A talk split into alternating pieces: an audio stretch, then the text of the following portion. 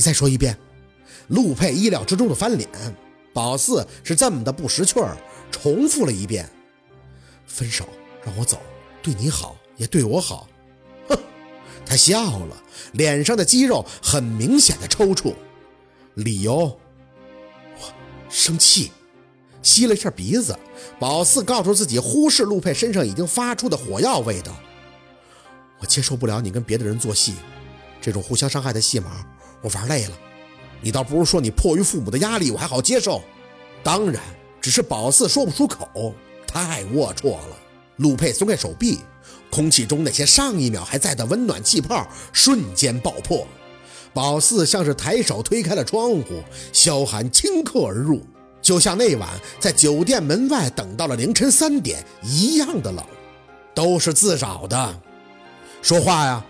宝四退了两步。分手，你不是听到了吗？看着他深眸里跃起的火光，宝四张了张嘴：“我不想跟你在一起了，我要走，就这么简单。你还想听什么？”利刃剜心，钝刀割肉，感觉也不过如此。陆佩的身体微微一震，咬牙的声音隔着几步都能听得清楚。眼见他还有血迹的手慢慢的握拳，宝四挺了挺脖子：“要打我吗？打呀，打完就一了百了了。”就是故意的激他、刺激他，让他喊滚，多无聊，多幼稚啊！倒是想起了庞庞的话，是不是两个人在一起久了，个性真的会互相传染呢？你，陆佩又让宝四看到了一种从未见过的样子。他站在那里，薄唇里挤出了一个字，眼底随即就涌上了无数的情愫：愤怒、压抑、仓皇、局促。突然就背过身去。不看他，像是逼着自己冷静，又不想让宝四看到他的那丝无措。得承认，他控制力特别的好，所有的情绪都隐匿的很快。只是他们太熟悉、了解对方了，宝四捕捉得很快。突然就特别恨自己，像是在逼一个做错事的孩子，告诉他：“你妈不要你了。”事实上，宝四也是如此。看着他挺拔的背身还是想冲过去抱住他，告诉他最怕失去的就是他。可生活真的要把宝四折磨疯了，他怕不可控，怕陆佩也要跟他面临一样的东西。那最后他们又该怎么办呢？薛宝四，你要分手，能不能说出个让人信服的理由啊？宝四听着他的冷声，逼着自己挺了挺脊背。你是人渣行吗？我不想跟人渣在一起，我想离开。那老子就他妈扎到底了！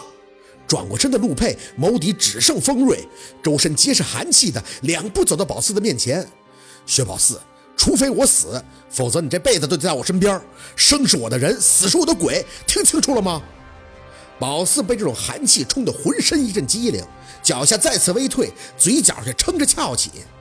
哼，你不是知道我要做先生吗？我要是做先生，就得跟别人睡，兴许已经被别人睡过了，这样你也不在意。你愿意带？啊！鲁佩的手突然就扼住了宝四脖子，没有多大的力，但足以让宝四喘不上气。宝四瞪大眼看着他，几秒钟后他就松开了，勾起嘴角，越着蚀骨的冷意。哼，睡是吗？宝四抚着自己的脖子，连带着退到了安全地带，看着陆佩此刻的模样，心里却是一慌。他的眸底再次浮起那抹熟悉的阴鸷，看着宝四的脸，却还是阴凉凉的笑的。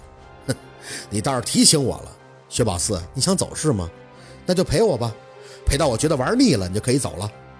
绷着脸没答话，直看着陆佩，兀自冷笑了两声，自话自说般的吐出了一句：“哼，这女人啊，真是不能宠。”嗯的那双寒眸又看向了宝四，你想走可以，那就明晚我在家里等你。说着，几步走到宝四的身前，想躲，他就扯着他的胳膊，俯身凑到耳边。钟海城那个家，能不能走就看你表现了。宝四站得僵硬，却听着陆佩的冷音伴着轻笑继续响起：“哼，别忘了穿你那身粉色蕾丝，总得看看不是？”说完，他松开了宝四的胳膊，冷着脸，一派潇洒的几步走到了包厢的门。宝四眼看着他手触到了把手，嘴张了张：“我凭什么去啊？”陆佩手上的动作一顿，看向宝四的唇角，笑得异常璀璨。哼 哎，想想你哥。轻飘飘的只有四个字。宝四却身体一晃，回手找到了墙壁支撑。陆佩，眼看着陆佩开门，头都不回的出去。站在门口的小六见状，赶忙走了进来。四姐，你怎么了？你们聊什么了？头疼的要炸了，倚着墙壁缓神儿。没聊什么，那怎么那么久啊？小六有些不解。我好像听到什么，他说他在家等你。头发木的晃了晃，我就给他唱了首歌。唱歌？小六匪夷。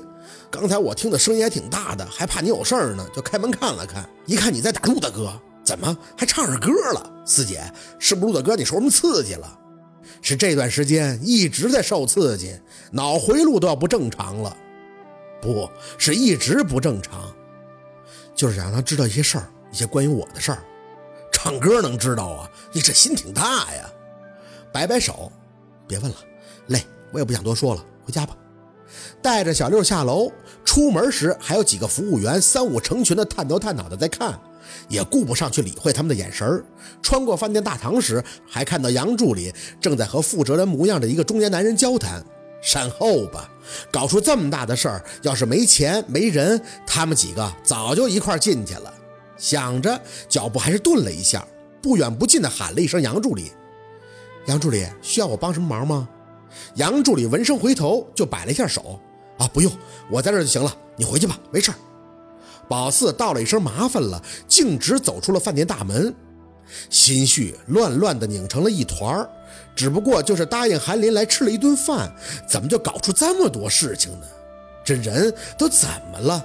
基因突变吗？好。今天的故事就到这里了，感谢您的收听。喜欢听白好故事更加精彩，我们明天见。